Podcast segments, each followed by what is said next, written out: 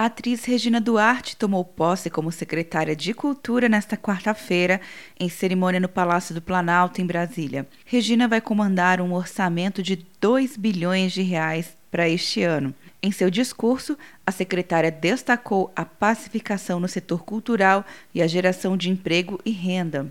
Meu propósito aqui é pacificação e diálogo permanente. A cultura é um ativo que gera emprego, renda inclusão social, impostos, acessibilidade e educação. E é nisso que acreditamos. O presidente Bolsonaro disse que Regina é a pessoa certa para gerenciar a pasta e criticou a política dos governos anteriores. O que muitos têm na cabeça é que eu sou uma pessoa que está longe de amar a cultura. Ao longo das últimas décadas, a cultura representou algo para nós que em muitos momentos não era aquilo que a grande maioria do povo queria, almejava. Ela foi cooptada pela política, de modo que ela foi usada para interesses políticos partidários.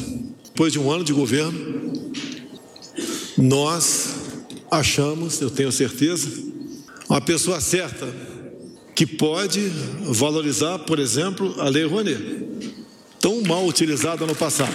Também nesta quarta-feira, 12 dirigentes da Secretaria de Cultura foram exonerados, conforme publicação do Diário Oficial da União. Atenção, você que fez o Enem! Sua nota pode valer uma bolsa de estudos de até 100% para os cursos de graduação à distância da Uninter.